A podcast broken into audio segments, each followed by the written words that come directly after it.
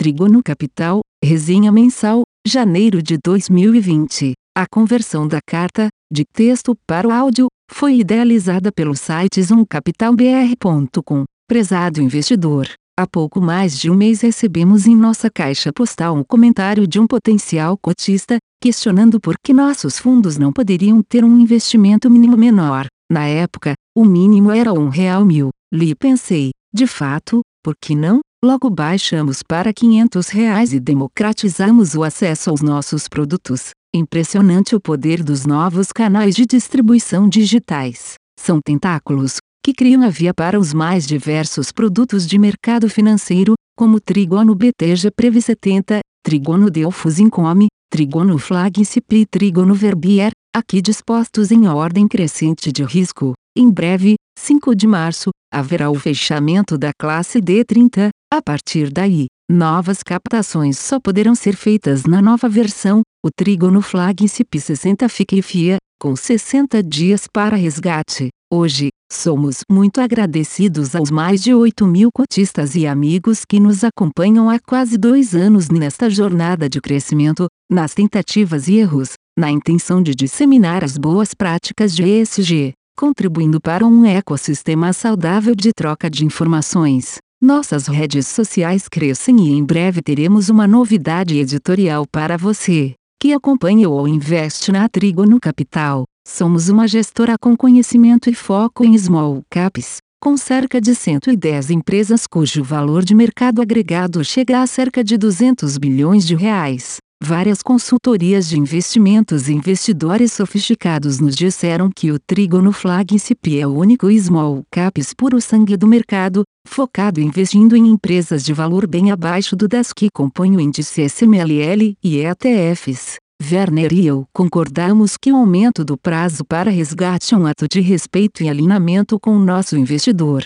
É fato que as small caps têm menos liquidez, por isso a capacidade na classe com resgate em 30 dias é limitada. O fundo tem perto de 185 reais milhões em ativos e nosso principal objetivo é o retorno consistente aos nossos investidores em janelas de 3 anos. Ah, sim, fundos denominados Small Caps com patrimônio bem maior e liquidez em D30, mas serão eles puros. Observamos a composição das carteiras desses fundos, e notamos que muitos investem em empresas consideradas mid e até large caps, mesmo que atendam o critério de investir no mínimo 70% em empresas small caps, o que vemos é uma descaracterização dos fundos. Alguns, os caras de pau, colocam o nome small caps e se inserem no segmento carteira livre e até calculam a taxa de performance tendo o Ibovespa como referência e não o SMLL que seria mais adequado, mas cada qual com sua estratégia.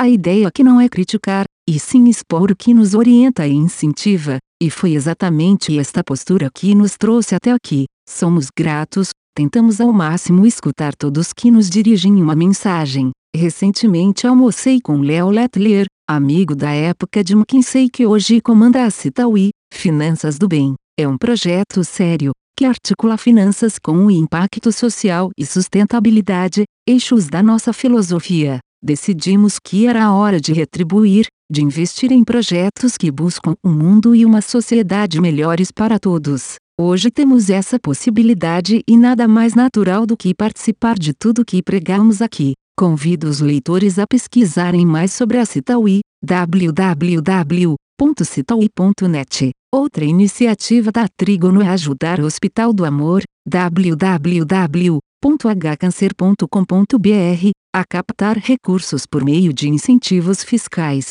Empresas ou indivíduos podem contribuir com valores que seriam destinados ao fisco. Caro leitor, dedique ao menos 5 minutos de seu tempo para conhecer o site. Na aba de parceiros sentimos enorme satisfação ao encontrar várias empresas nas quais somos investidores. No fim do ano passado, tivemos a oportunidade de, pela primeira vez, intermediar a doação de uma das empresas investidas, a Ferbasa, com a contribuição importante do Conselho de Administração da empresa. A Ferbasa tem como controladora a Fundação José de Carvalho, que emprega dividendos recebidos da empresa para proporcionar educação de qualidade a crianças carentes na Bahia e em outras iniciativas sociais. O Hospital do Amor é especializado no tratamento e prevenção do câncer. Oferece terapia a pacientes do SUS com grande qualidade. Inicialmente localizado em Barretos, SP, o hospital busca expandir suas atividades em várias regiões do Brasil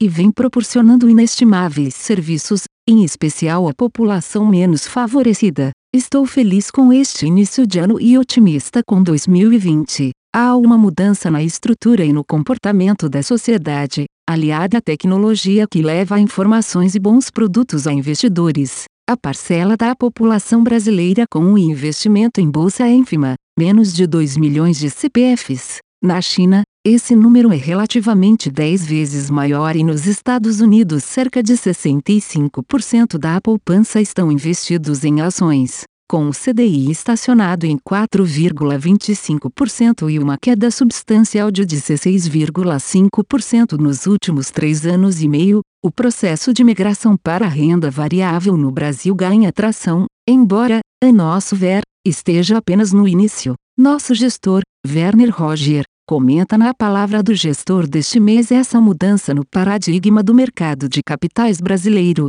que o BTG Pactual chama de financial deepening. Ele ressalta que, mesmo com a saída maciça de investidores estrangeiros e com medo do coronavírus, os investidores locais têm preenchido esse vácuo, o que reforça a participação doméstica no mercado. Acreditamos que 2020 poderá ser mais um ano de bom desempenho em nossos fundos. Nossas projeções indicam bom potencial de crescimento nos lucros das empresas que compõem nossos portfólios, acima do daquelas que formam os índices de referência. Obviamente, não se pode garantir que o mercado vá ater-se aos fundamentos. Estamos apenas no início do ano e muitas vezes o mercado não se comporta racionalmente, Há eventos que podem influenciar esse comportamento e afetar os preços, a revelia dos fundamentos. Nestas situações abrem-se janelas de oportunidade para compra de ações ou aumento de posições a preços ainda mais atraentes. Abaixo vemos os principais parâmetros das nossas carteiras para 2020.